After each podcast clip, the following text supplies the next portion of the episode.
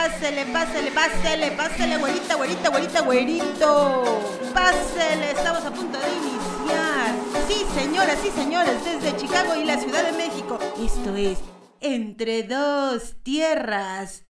Mezcal es comunidad. Creemos que es justo poner al centro a la comunidad. Brinda con el pensamiento, gotita lluvia de calor. Hola, sean bienvenidos a la tercera entrega de Entre Dos Tierras Podcast, un espacio de encuentros en el río cultural, social y gastronómico de Chicago y la Ciudad de México. Y en este día, pues vamos a conectarnos hasta la Ciudad de México, dentro del marco del Mes Internacional de la Mujer. ¿Qué onda, Ursu? ¿Cómo estás? Hola, Rox, muy bien. ¿Y tú? ¿Qué tal? Muy bien. Contenta. ¿Qué tal, qué tal viene el clima? Eh? El ya, ya viene cambiando, ¿no? Ya, ya se siente un poco de, calor. En la Ciudad de México ya hace calor. Bueno, aquí no tanto, la verdad es que nos falta mucho para eso, pero bueno, eh, yo creo que nuestra invitada sí nos va a transmitir ese calor. Y hoy tenemos a Raquel Díaz desde la Ciudad de México. Así que, ¿quién es Raquel Díaz? Raquel Díaz eh, es una mezcólatra que conocí hace como no sé cuántos años. La verdad tiene más de 10, yo creo que la conocí en una circunstancia improbable ahí en el centro de la Ciudad de México. Ella en realidad ahora, eh, además de ser gestora cultural de la Universidad del Claustro, este, pues es una gran, eh, una persona que ha difundido mucho la cultura del mezcal eh, de Guerrero. Ellos tienen, junto con su esposo, tienen un proyecto que se llama El Tigre, El Tigre Mezcal, Agua Bendita de las Verdes Matas, que es uno de los mezcales más ricos y preferidos por mucha gente aquí en la Ciudad de México. Y pues decidimos invitarla porque además de que este, pues claro, es el mes internacional de la mujer. También hay que, hay que celebrar una cosa que tú no sabes, Rox, que es su cumpleaños. ¿Hoy? Mañana. Mañana, es su cumpleaños. ¡Wow! ¡Feliz cumpleaños, Raquel! Gracias, gracias. Y bueno, bienvenida, gracias por acompañarnos, siendo que estamos grabando un día después del Día Internacional de la Mujer. Para ti, ¿qué es ser mujer en México? Pues creo que es una pregunta importante, pero también creo que justo de respuestas diversas, ¿no? Casi siempre creo que, que se piensa a, la mujer del campo, eh, por ejemplo, en desventaja. Y la verdad es que yo le comentaba a Damián en algún momento que para mí un feminismo así como aplastante ha sido el de vivir el campo en Guerrero. Me, causa mucha impresión por el hecho de que ahí sí hay una horizontalidad así a, pie de tierra totalmente, ¿no? Todos están involucrados en las tareas diarias y si uno no funciona, no funciona la comunidad, ¿no? Entonces, eh, así como eh, se quedan las mujeres, eh, muchas veces eh, viendo como el asunto de la leña y de la comida. También le entran a tareas eh, de, la siembra, ¿no? De, quitar como todas estas eh, plantas que crecen en la tierra que no deberían de estar ahí, ¿no? Todos le entran a todo cuando es necesario por el bien común de los demás. Y eso me puso como a pensar, ¿no? en como en, las cosas que desde la ciudad no son iguales de esa forma, ¿no? Y la verdad es que, al menos en este contexto muy específico de las comunidades con las que estamos en colaboración en Guerrero, a mí me pareció una cosa de equidad mucho más aterrizada de lo que aquí eh, la situación en la ciudad, a pesar de que sé que, que tengo como un privilegio de un montón de cosas como mujer en esta era en la Ciudad de México, ¿no? Eh, no sé, creo que, que justo hay como una gama tan diversa, eh, refiriendo como a contextos, de, de, lo mucho que, que el México es diverso, ¿no? Entonces, creo que ni siquiera sé realmente si podría contestar la pregunta, pero desde mi experiencia de, la ciudad puedo decir que hay mucho que aprender de la mujer en el campo. Y bueno, ¿no? Como buscar como estas formas de, compañerismo y, de, fraternidad y sororidad, ¿no? Porque nos necesitamos todos al mismo tiempo. Curiosamente encontré una, un texto de la ONU que tiene todo que ver con lo que está diciendo Raquel, ¿no? Y si me permiten lo voy a leer, es un párrafo muy cortito. Las mujeres son generalmente las primeras en responder al manejo de la riqueza medioambiental que las rodea. Su interacción cuidadosa con los recursos naturales necesarios para el desarrollo de las familias y comunidades en las que conviven ha sido pieza fundamental del entendimiento de nosotros mismos. Las mujeres en todo el planeta utilizan e interactúan los recursos naturales y los ecosistemas diariamente. Me parece totalmente encuadrado con lo que acabas de decir. Quizás pensar un poco en la visión del, del citadino, de la persona urbana que somos, ¿no? Eh, viendo a, a las mujeres del campo con cierta distancia, pero creo que aquí está muy bien aterrizado cómo ha sido el eje conductor de nuestras vidas, ¿no? De nuevo, como que la experiencia eh, de la ciudad es como tan diferente a la del campo que a veces no nos damos cuenta y nos imaginamos que allá está como la mujer en desventaja, pero a veces tenemos muchas menos formas de ejercer poder desde la lógica de la ciudad que desde una lógica en donde estás en contacto con todo, con todo lo demás, con los recursos, ¿no? con el medio ambiente, con la familia. Y quisiera arrancar por tus orígenes, Sí, mi familia, bueno, mi padre es de Chiapas, de la costa de Chiapas, de, de Tonalá, eh, que es también una zona como ganadera importante de, del país. Em, es donde se hace como el queso, el famoso queso doble crema de Chiapas, ¿no? Y este, y bueno, pero él emigró como eh, para estudiar justo como aquí a la Ciudad de México y ya lleva mucho más viviendo aquí en la ciudad de lo que vivió ya en, Tonalá. Y bueno, y la familia de mi mamá, por otro lado, eh, pues la verdad es que ella no puede rastrear como desde cuándo migraron, si es que migraron a la Ciudad de México.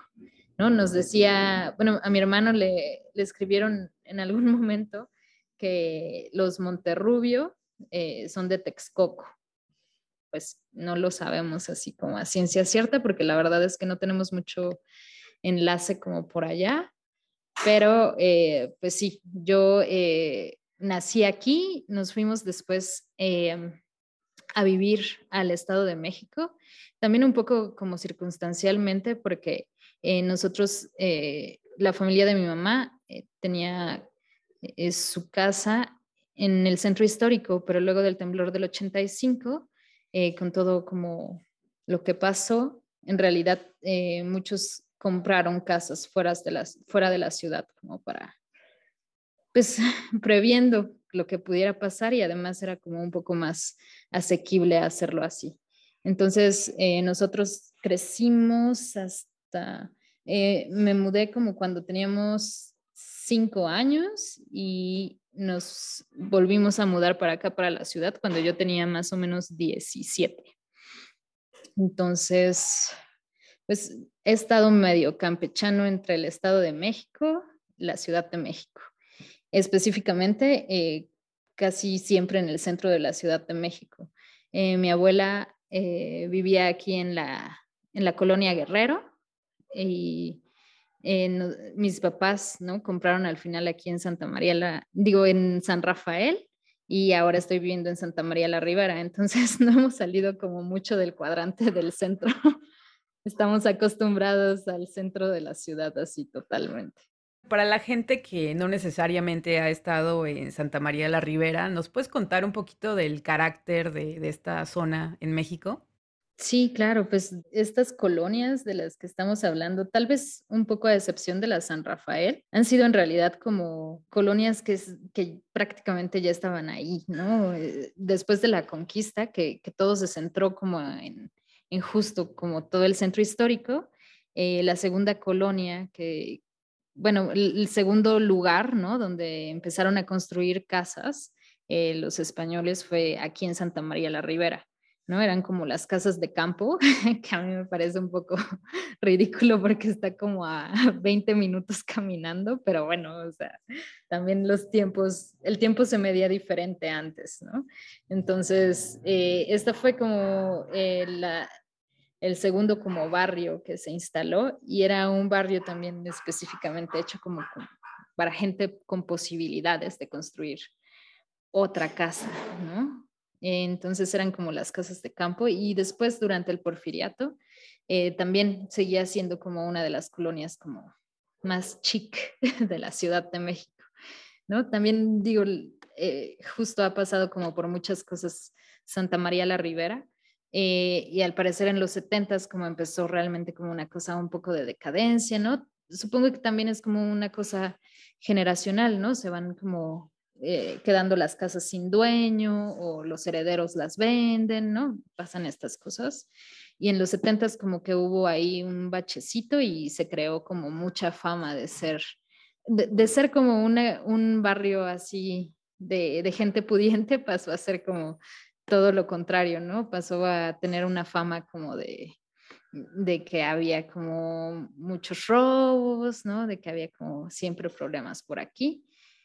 Y pues bueno, ¿no? En realidad, eh, lo cierto es que es uno de los barrios mejor conectados, está como, eh, está el metro y el metrobús, está muy cerca de Reforma, muy cerca del centro histórico.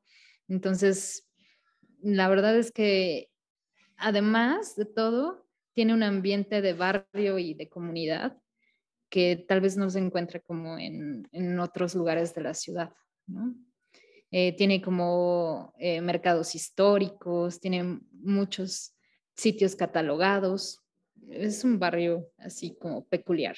Arquitectura interesante, tiene, bueno, el parque, ¿no? El, por supuesto, el kiosco que también tiene su propia historia, los museos, este, tiene grandes taquerías también, ¿no? tiene lugares este, súper interesantes. Y haciendo un poco de referencia a la mala época de la colonia, también en algún momento se le conoció como la Santa María la Ratera. Sí, sí, sí, exactamente. Sí, digo, también es como un punto de paso de muchas formas, ¿no? Es como también, bueno, muchos me dirán que es como ya el norte de la ciudad, pero a mí me parece el límite de la ciudad hacia el norte. Eso a mí me parece, digo, pensando también en que el centro de, de, la ciudad no está en el mero centro del Distrito Federal como tal, ¿no? Pero a mí me parece que sigue siendo centro. ¿Cómo es que llegas a esta cultura del mezcal? Pues es un poco como curioso. Yo estudié en el claustro de Sor Juana, estudios y gestión de la cultura. Pues fue ahí justo como a una calle en Regina eh, abrieron como una de las primeras mezcalerías con mezcales tradicionales, verdad, además, ¿no? Aquí en la Ciudad de México, que fue al andar. Fui, digo, con dinero de estudiante no alcanza nunca para nada, ¿no? Pero en algún momento fui con una amiga y probamos ahí el mezcal. Eh, la verdad es que yo creo que, pues, la verdad, así con toda sinceridad, yo empecé como a a, beber alcohol tarde, entre comillas, en la vida, ¿no? Porque digo, muchas personas empiezan a los 13, ¿no? Y yo empecé como a, a los 21, creo, más o menos, ¿no? Así tardíamente, dirían. Mis papás están, ya sé, ves, mis papás están contentos de que no fue mucho más precoz, ¿no? Oye, ¿y fue directo al mezcal? No, fíjate, como que intenté con la cerveza y así dije, mm, no sé si es lo mío. Y luego dije, ah, vino, vino, ¿no? Y así, vino sí, sí me gustaba, pero pues así, pues tiene sulfatos, entonces, o sea, borracheras con vino son de las peores borracheras que puedes tener, ¿no? Y bueno, así como que justo empezaba como como algún ambiente en aquel entonces, ¿no? De, de tendencia a explorar los mezcales, ¿no?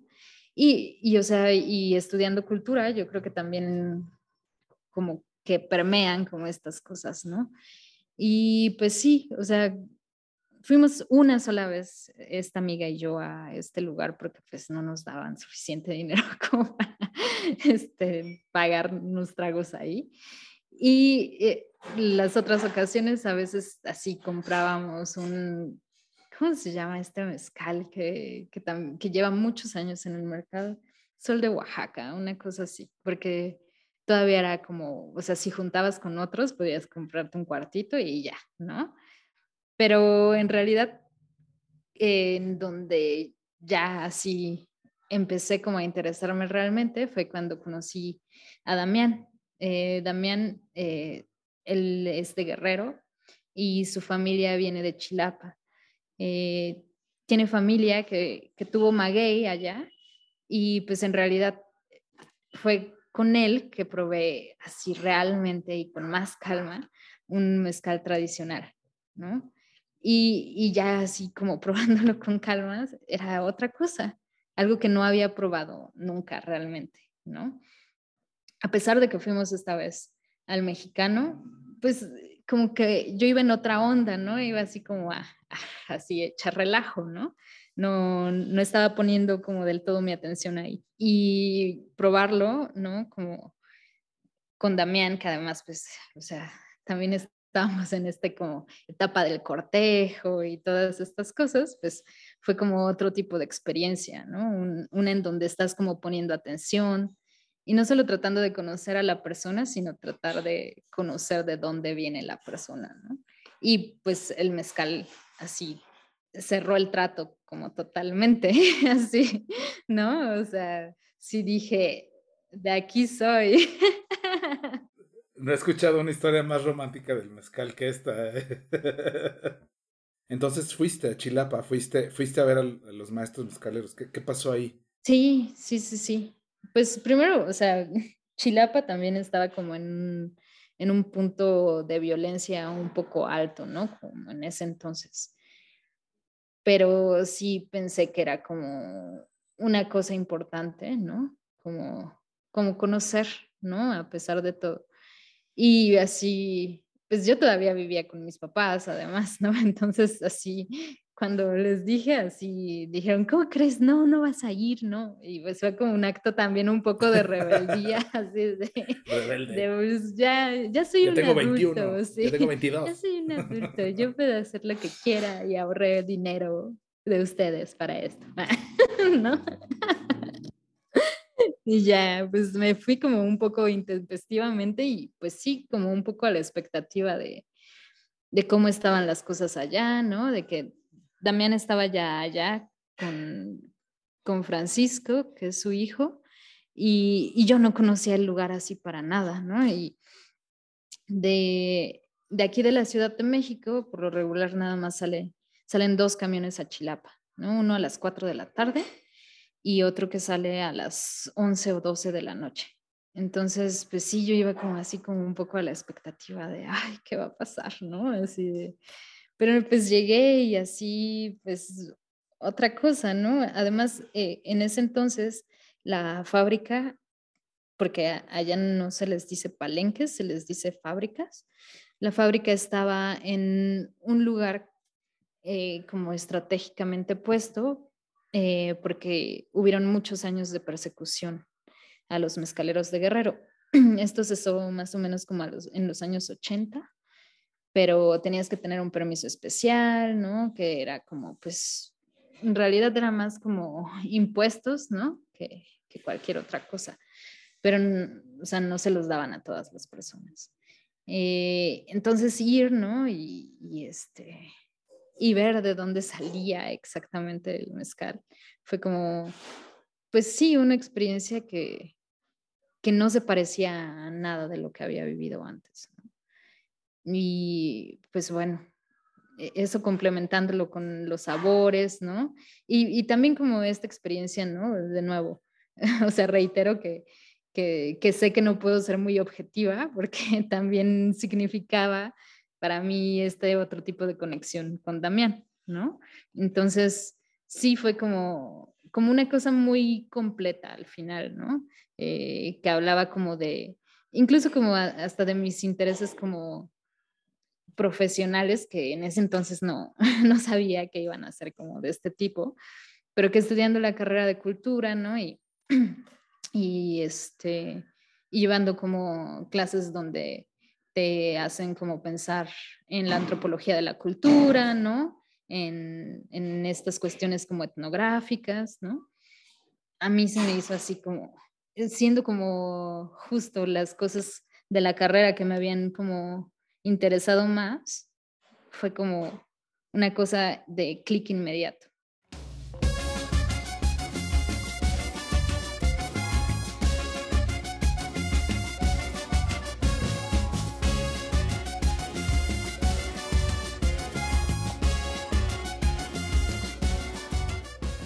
Ahora ya obviamente abunda la información sobre el mezcal, pero creo que mucha gente lo asocia más a Oaxaca y no sabe que, por ejemplo, en Guerrero, pues se produce, ¿no? Yo desconocía que el mezcal también viene de otros territorios mexicanos, ¿no? ¿Nos puedes hablar un poquito de, la historia del mezcal?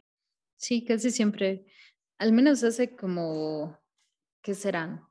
Antes de la pandemia, tal vez ni siquiera, o sea, Guerrero tiene denominación de origen desde el inicio de que se hizo la normatividad, porque pues justo, ¿no? O sea, es una tradición que, viene desde pues muchos años atrás, ¿no? Em, pero lo que es cierto, ¿no? Es que cada, em, de todos los estados de la República donde se produce mezcal, lo importante, creo casi siempre y que como que el mundo en el que vivimos trata como de, de que eso no pase en cuanto a estandarización de sabores y todo eso, es el hecho de que es totalmente diverso, no solo en plantas, y en comunidades, sino también como en como condiciones sociales, ¿no? En maneras de hacer. En realidad son como todas este, estas vertientes lo que, lo que hace también que el mezcal, como dices, ¿no? A veces es como, como una cosa muy personal, ¿no? La verdad es que eh, al menos como, como, decíamos, como el mezcal de guerrero, eh, que yo probé esa primera vez, era como como si me estuviera Damián hablando sobre su familia directamente, ¿no? Así. Y no sobre así de, ah, bueno, mi papá, ¿no? Sino, sino mucho más atrás, ¿no? Cosas que venían como de, de hace mucho, mucho tiempo. ¿Crees que el mezcal es un tema culinario o es simplemente un tema de comunidad? Porque creo que también ahora que estabas mencionando las variedades y las formas en que se hace el mezcal, yo pensé en una cosa, no sé si estarás de acuerdo o no, que también tiene que ver la mano. La mano así como cuando se hace un mole, ¿no? Creo que es igual de fino, igual de refinado y de complejo. Para mí, este, el, el mezcal como un, como un guiso local, ¿no? Sí, pues justo estoy como ahorita como empezando justo un diplomado y y justo eso le decía como a Damián, ¿no? Es como raro eh, para mí no pensar el mezcal dentro de la cultura como alimentaria de la comunidad, porque nos hablaban justo como del concepto de cuisine y em, una de las características que este antropólogo eh, de apellido Mintz eh, piensa que es importante es que la gente eh, hace, ¿no? Produce, pero además que habla sobre el producto, ¿no? Así se sienta y habla sobre su comida, ¿no? Y en este caso le decía yo a Damián, la última vez que estuvimos en Chiapa, que fue hace unas como dos semanas, lo único de lo que estábamos hablando era de maíz y mezcal, maíz y mezcal. Era de lo único que estábamos hablando. Y estaba pensando justo, ¿no? O sea, tal vez no es toda, o sea, es, es una parte, ¿no? De su cultura alimentaria, pero es una parte muy importante, porque si no, no estarían hablando como con constancia de eso. Digo, por supuesto que, que tampoco pueden ser objetivos porque saben que nosotros a eso vamos, ¿no? Al mezcal. Y entonces, pues pues sí, dices, pues vamos a hablar de mezcal todo el rato, ¿no?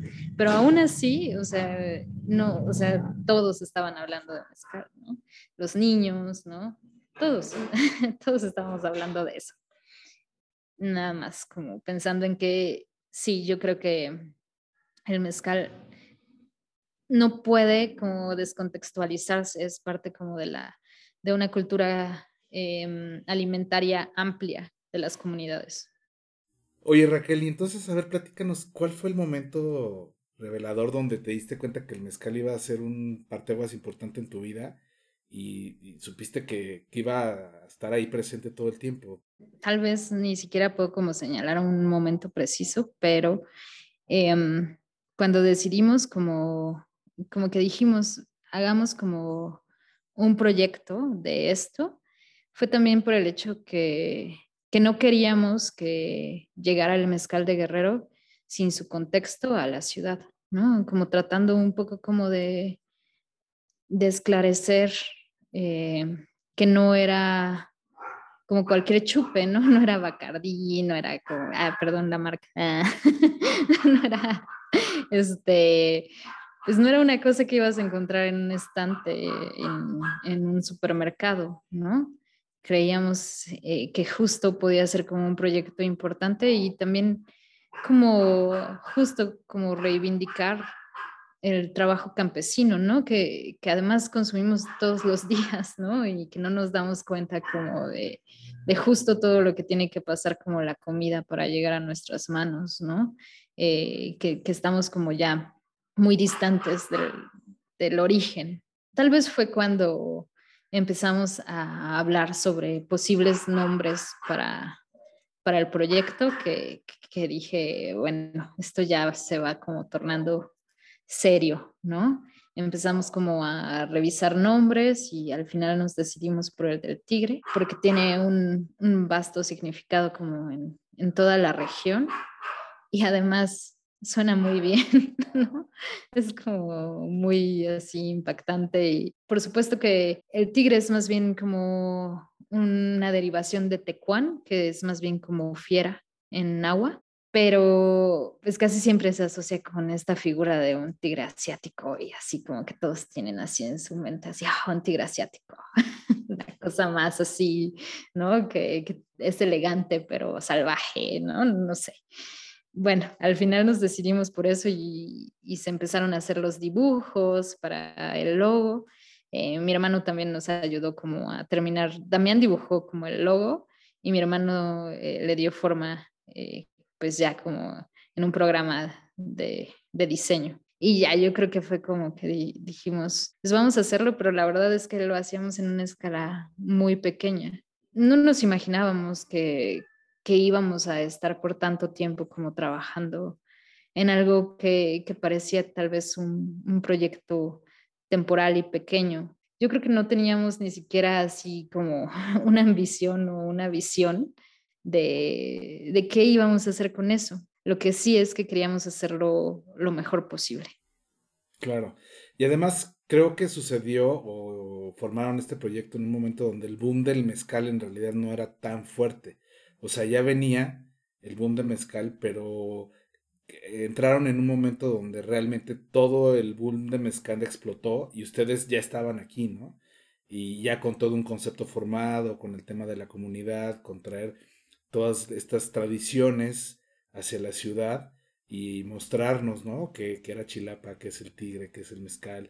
Este, me acuerdo mucho de los escarabajos, ¿no? Por ejemplo.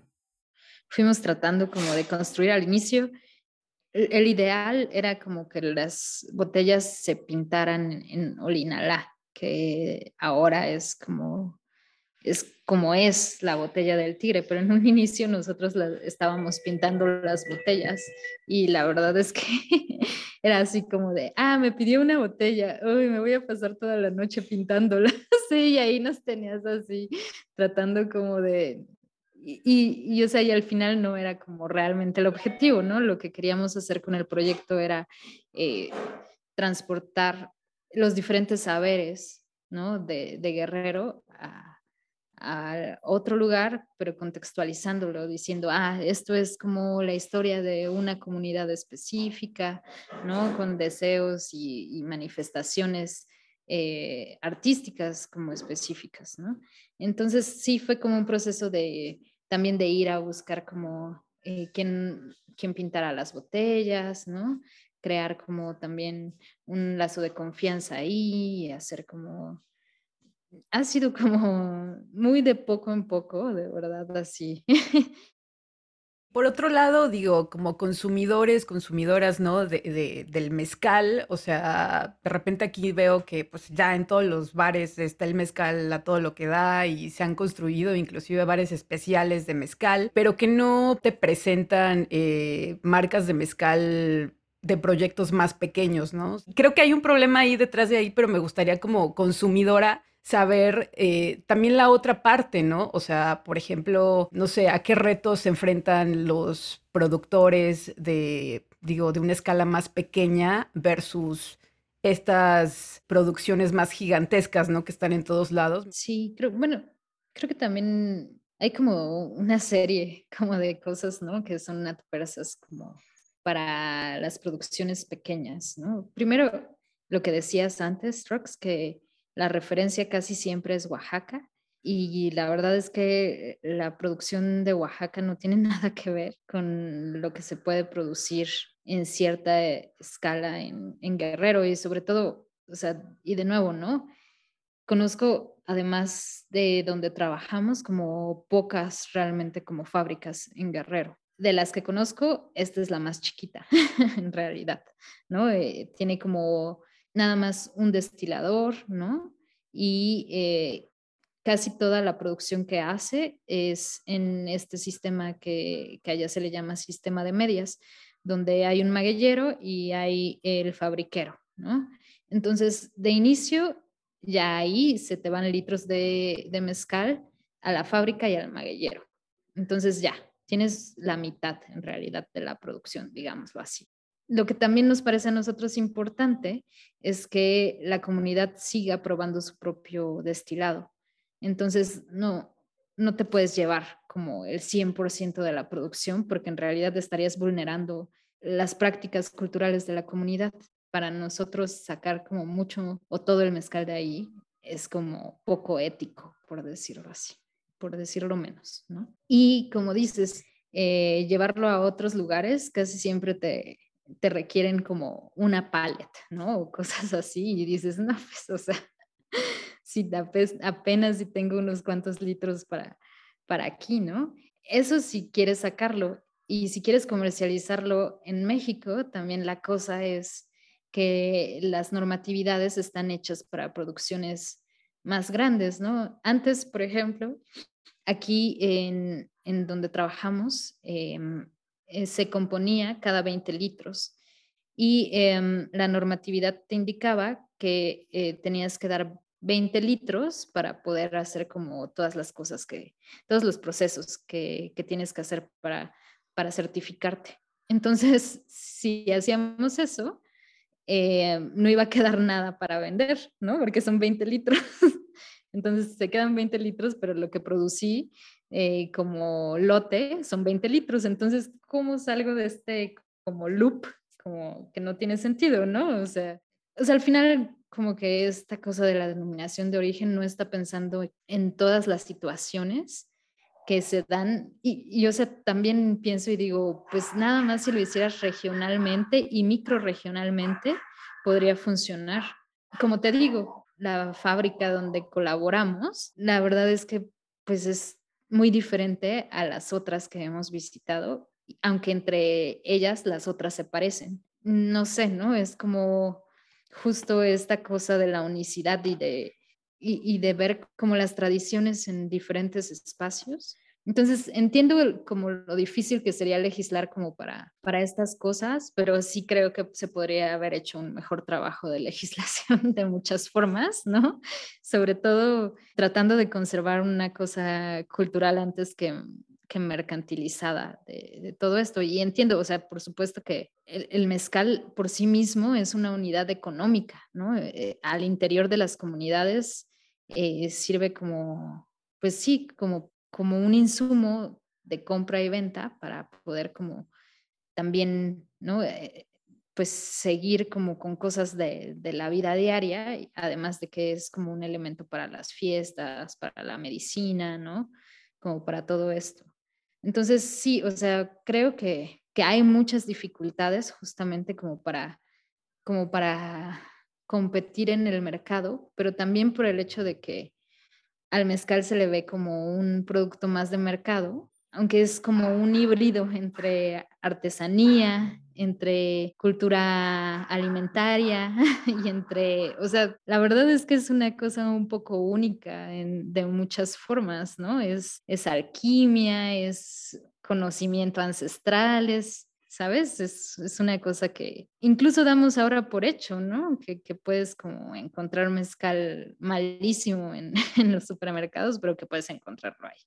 Y también hay un fenómeno importante que también tenemos que mencionar, ¿no? O sea, el fenómeno de la migración en México hacia Estados Unidos, eh, siendo Chicago una de las ciudades más importantes de mexicanos fuera de México, creo que también es un fenómeno que se ha reflejado en la por un lado, la pérdida de nuestra continuidad de nuestras tradiciones, pero por otro lado, un arraigo a lo mexicano fuera de las fronteras, ¿no? Entonces, ¿cuál, tú, que tienes esta, esta visión también, que, sé que, que te mueves a Estados Unidos con regularidad y tienes contacto, ¿cómo ves esta parte, no? Y también como profesional de la cultura, o sea, me parece interesante que, que, nos des tu punto de vista al respecto de las migraciones y cómo el tigre mezcal también ha migrado en estos batches tan pequeñitos que, hacen, también hay experiencias de este mezcal en Estados Unidos, ¿cierto? Sí, pues sí, sí ha llegado como algunos este, mezcales por allá. Y, lo cierto es esto, ¿no? Como dices, este, pensando como en, en que hay un montón de comunidad afuera, ¿no? Que ya no, que muchas veces ya no puede regresar, ¿no? Que es, por ejemplo, el caso como de las hijas de, de los dueños de la chivita y en, en, Guerrero, ¿no? Ya no, hay manera de que regresen y viven en Estados Unidos, pero, ajá, de nuevo, ¿no? Como si hay la oportunidad, que ahora hay la oportunidad, ¿no? De como hacer más fácil, ¿no? El seguir como consumiendo cosas de, de tu propia cultura, ¿no? Pues, pues, ¿por qué no hacerlo, ¿no? Em, sí, justo hablábamos de eso porque es, cada vez es un poco más fácil, ¿no? Así hay como ahora envíos súper automáticos, al menos nosotros nos hemos dado cuenta que en Oaxaca ya puedes hacer como envíos así de cualquier mezcal, incluso tamales, ¿no? Así pan. Y llega el otro día y dices, órale, no, pues no inventes, o sea, ya barreras de, de que, ay, es que no tengo eh, chile tabiche, pues así te lo pueden mandar, digo, no es súper barato, pero si de verdad tienes mucha necesidad de ello, lo puedes obtener, ¿no? Pero pues sí, o sea, creo que sí, el fenómeno de, de la migración siempre ha como sido como parte, ¿no? Como, como decíamos, ¿no? Como mi, mi papá que vino a la ciudad, ¿no? Y que, y que a veces ni te das cuenta, ¿no? Que, que una cosa que puede ser común en tu casa no lo es en otros lugares, ¿no? Como así, como desayunar plátano macho con queso en la mañana, como que todos así de, ah, ¿no? Así de, no, eso no es un desayuno, yo desayuno, ¿no? Así. Digo, hay cosas que, que uno da por hecho, ¿no? Que, que son así y que no es cierto, pero, pero es como, es como vas conociendo el mundo realmente y pues no te das cuenta realmente a veces de, dónde vienen como todas estas, estas cosas, ¿no? Y yo creo que, que, puede ser que pase como mucho así en algunos casos, muy consciente o, o, no conscientemente, ¿no? Em, hablábamos con eh, un productor de Oaxaca también que estuvo viviendo en Chicago, justamente como nos decía que cerca de 15 años más o menos pero que en todo ese tiempo dice, pero no, no pude como conectar, ¿no? Este no era mi terruño y, y me di cuenta de que estaba deprimido y mejor regresé, ¿no? Yo pienso que a veces sí la conexión con la tierra puede ser como muy fuerte, pero hay veces que podemos como solucionarlo de diferentes maneras, ¿no? No necesariamente regresar, pero sí estar en contacto con, con lo que consideras importante de tu propia cultura.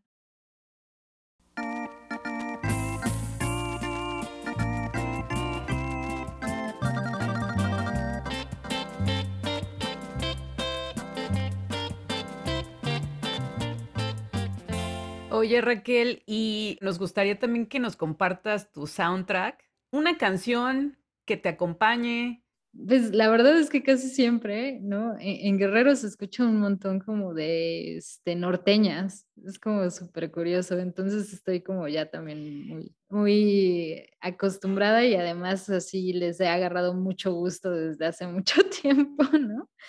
Y hay una canción que me gusta en especial porque es también de José Alfredo Jiménez, la compuso, ¿no?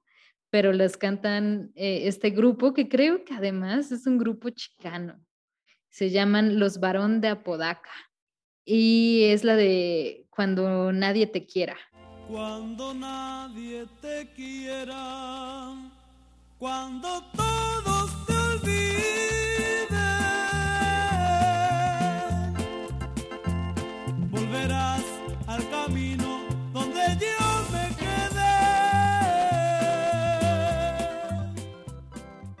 Cuando nadie te quiera de los varón de Apodaca es así, me trauma.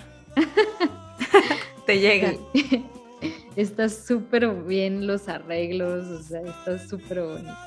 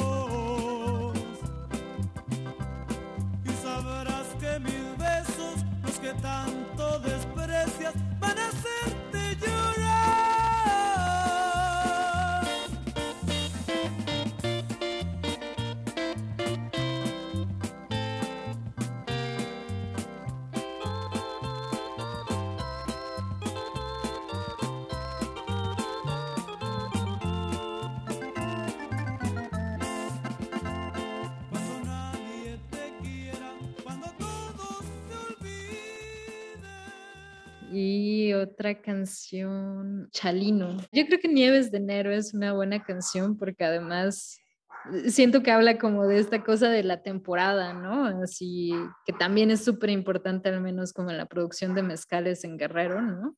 Solo se destila en temporada de secas, ¿no? Y además, o sea, como que la actividad se hace como un cambio como de, de actividades y de ritualidades y todas estas cosas.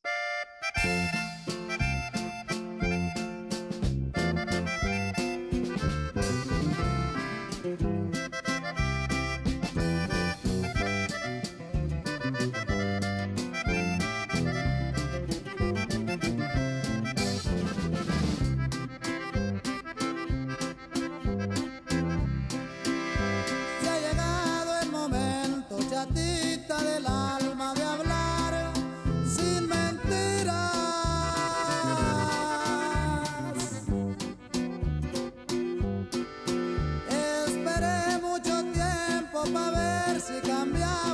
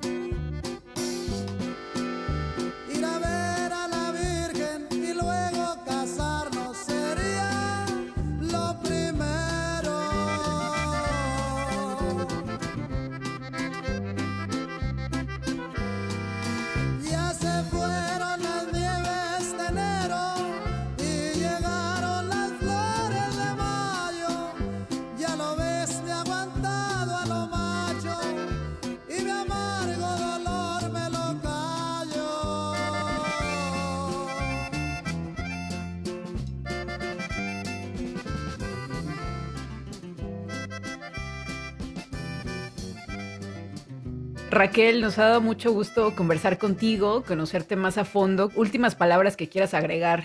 Eh, pues nada, agradecerles a los dos y pues eh, ya saben, estamos aquí para lo que se necesite y, pues me da mucho gusto que hayan empezado con este con este puentecito también de comunicaciones, ¿no? Creo que es como una cosa súper importante. Eh, justo también seguimos un proyecto eh, en Instagram que se llama Guerrero en Diáspora, que también me parece un proyecto súper bonito porque es de nuevo de migraciones, ¿no? Y, de cómo uno lleva consigo cachitos de su tierra en, todos, en todas tus acciones, de cierto modo, ¿no? Eh, nos pueden encontrar en Instagram como a, a Tigre Mezcal. También estamos en, en, Facebook, nada más nos buscan así como El Tigre Mezcal. Pues Raquel, muchísimas gracias eh, por tu tiempo y por tus palabras. Seguramente mucha gente estará interesada en el tema y sin, sin duda es uno de nuestros temas favoritos. No, pues gracias, gracias a ustedes. Hay una cosa más, nada más también, decir que también, como justo decíamos, que siempre hay mujeres involucradas, ¿no? Eh, de muchas formas, eh, desde el proceso de la destilación, pero también no habría trabajo sin que hubiera comida, ¿no? Con certeza. entonces, desde eso y, pues también reconocer como todo el trabajo de, de la familia este, Patricio García, en donde la mayor parte de ellas son mujeres, ¿no? Y, y que además en, en, redes siempre están como apoyando el proyecto desde lejos y desde cerca, ¿no? Creo que, que es súper importante dar el reconocimiento a, a tía Victoria y a todas sus hijas, creo que es así. E, e, es también una cosa muy medular, además de que tía Victoria es como la patrona ahí en el lugar. Es algo muy impresionante. E, ella como, como persona y como, como alguien que, que ha conservado la tradición en la comunidad. Que vivan las mujeres del mezcal. Bueno, gracias. Gracias, Rox. Gracias, Ursu. Un abrazo y un beso a los dos.